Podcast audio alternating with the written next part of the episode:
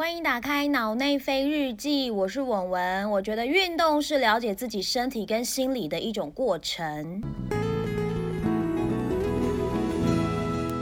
接触跑步也有四五年的时间了，很多人会觉得跑步是一个非常无聊的运动，所以呢，被常问到的问题就是：你跑步的时候都在想什么？想什么？其实每一个人想的都不太一样啦。刚开始的时候呢，我跑步非常的放空，就是什么也不想，只有喘气跟负责踏步而已。不过后来呢，当你发现越来越能够控制自己的四肢跟呼吸的时候，你就会开始越想越多其他的事情。那来跟大家分享一下，跑步的时候你都在做什么或在想什么。第一个应该是最多人选择的，就是跑步这么无聊，那不然来听个音乐好了。对，我觉得听音乐呢，也是一个可以帮助自己快速适应跑步这件事情。那当然，选音乐的时候，你可以有一个自己的节奏跟节拍，你也可以选自己喜欢听的歌。所以我不觉得说跑步一定要听所谓的动感歌曲或者是快歌舞曲，其实你也可以听抒情歌，我觉得蛮不错的。然后甚至啊。有的时候在一些马场的比赛上面，你还会听到一些台语歌，我觉得也蛮不错的。所以啊，每次在比赛的时候，我自己没有带手机或者是音乐的播放器，然后呢，我就会跟在那些 有带着音乐的人旁边，这样子觉得比较不会无聊。然后呢，我甚至也有遇过一些。比赛的配速员，他们为了要激励旁边的跑者，所以他们自己呢也会携带那种小的音响，沿路就一直放那些很嗨的歌，希望呢可以激励大家不要停下来，持续的往前进。所以我觉得听音乐，如果说你想要让自己有一个呃比较快的步调，然后呢可以跟着这个音乐的节奏一直往前跑下去，那你就可以选一些动感歌曲。可如果说啊，你听音乐只是为了呃。可以有聊一点。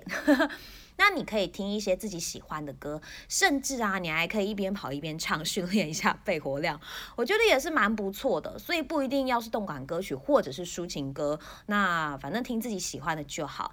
曾经呢，我还有听过人家在听广播节目，我有一阵子自己也很喜欢听广播节目。那我觉得听广播节目有一个好处就是你不用自己去编排歌单，反正呢，你只要手机 app 下载下来之后，然后一打开就有声音了，有声音你就会觉得诶不孤单。曾经呢有一次。我在操场跑步，然后我听的是什么呢？我听的是棒球赛的转播，因为那棒球赛实在是太重要、太重要、太重要了。但是呢，我又不想要去看转播，我想要跑步，所以我就一边跑步，然后一边听棒球赛的转播，而且我还开超大声。然后我还记得啊，就是那个时候有球员打全垒打的时候，我还一边跑一边尖叫，觉得很爽。这样，所以我觉得不管听什么啦，反正呢，只要可以让你稍微转移一下对跑步这么无聊的注意力，都是蛮。蛮好的。那另外呢，还有一个就是，如果说当我没有准备音乐，没有任何听的东西，我要怎么办呢？我就会看跑者的鞋子，这个我觉得也还蛮有趣的，因为有一些跑鞋是薄底的，有一些是厚底的，然后我就会看那个厚底的跑鞋在跑步的时候受到那个挤压的状况。那我觉得这个呢，也可以帮助自己在无聊的时候转移一点注意力。另外呢，就是完完全全的放空，可是真的很难完全放空啦，因为。诶，放空的时间大概就只能几秒钟而已，因为很快的，你的注意力又会回到你踏步的脚。还有你要喘气的过程上，所以我觉得你说跑步放空真的是 有一点困难。曾经听过人家跑到睡着，我觉得这真的是不可能发生的事情。那另外呢，还有就是如果说你跑得很慢很慢很慢很慢的话，那你可以跟你旁边的跑友一起聊天，聊天也可以让跑步的时间过得很快，然后不知不觉呢你就跑完了你当天设定的里程数。那至于聊天的内容就是五花八门喽。我觉得啊，慎选跑友还蛮重要的。如果你想跟他们聊天的话，话你总不能遇到据点王吧？如果你遇到据点王的话，都是你在开话题，也蛮累的。所以呢，我觉得哦，大家平常在跑步的时候，就要默默的观察，到底是谁的话比较多。那这个时候，如果你跑步需要一边聊天的话，你就可以默默的跟在他旁边，然后跟他聊。那其实聊也没有聊什么，就聊一些生活琐事啊、工作上的事啊，甚至是跟跑步相关的事情，我觉得都还不错。但是聊天呢，对于身体要求比较多，因为呢，你的肺活量要够跑步。一边跑步呢，你还要控制呼吸，然后还要聊天。其实我觉得这对于体能、肺活量的要求是非常非常高的一件事情。所以啊，你可以注意到，如果一边跑步一边聊天的朋友，他们通常呢，嗯，成绩应该都还蛮不错的。那还有呢，就是在比赛的时候，比赛的时候在想什么呢？通常哦。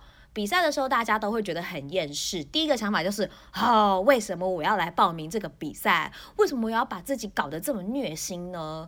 啊，下次绝对不要再报名了。那跑完通过终点之后，又开始问跑友说：诶，我们接下来要报哪一场？好，这是大概百分之。